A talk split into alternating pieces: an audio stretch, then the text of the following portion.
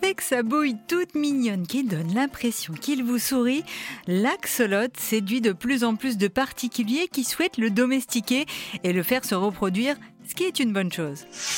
Avoir des animaux exotiques en captivité n'est pas très bien vu, sauf pour l'axolote. C'est une salamandre aquatique classée en danger critique d'extinction depuis 2006.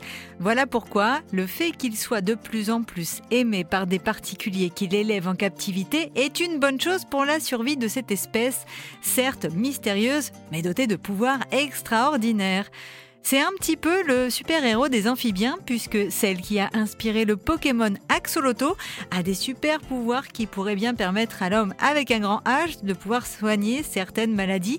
Et pour cause, cette adorable salamandre, qui semble pourvue d'expression faciale, est capable de se régénérer. Alors, si vous lui coupez une patte, elle la fera repousser et elle est même capable de régénérer ses organes internes tels que ses ovaires et même de produire des ovules toute sa vie, ce qui intrigue et intéresse bien évidemment les chercheurs qui travaillent sur l'infertilité des êtres humains. Une équipe de chercheurs dirigée par James R. Monaghan a découvert que l'axolote est capable de faire repousser des ovaires amputés ou abîmés grâce à certains gènes présents dans leur ADN, gènes qui serait visiblement présent chez les êtres humains également. Tiens donc.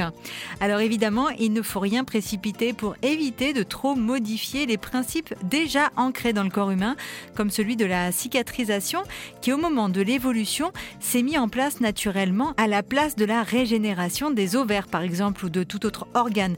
Car pour nous et d'autres animaux terrestres, il vaut mieux cicatriser que de rester avec une plaie béante le temps que la partie en question interne ou externe eh bien, repousse. Alors oui, effectivement, des chercheurs ont mis en évidence que nous avions cette capacité inscrite dans notre ADN, un petit peu comme un code désactivé lors de l'évolution des espèces qui a privilégié d'activer le mode cicatrisation plutôt que le mode régénération. Vous l'aurez compris, l'idée est donc de réussir à conjuguer ces deux options qui pourraient peut-être un jour permettre un traitement efficace contre l'infertilité. En attendant, vous pouvez toujours adopter un axolote qui va adorer vous sourire à travers son aquarium. Je vous mets une vidéo trop kawaii de cette petite salamandre aquatique qui bien évidemment mérite toute la protection nécessaire à la survie de l'espèce.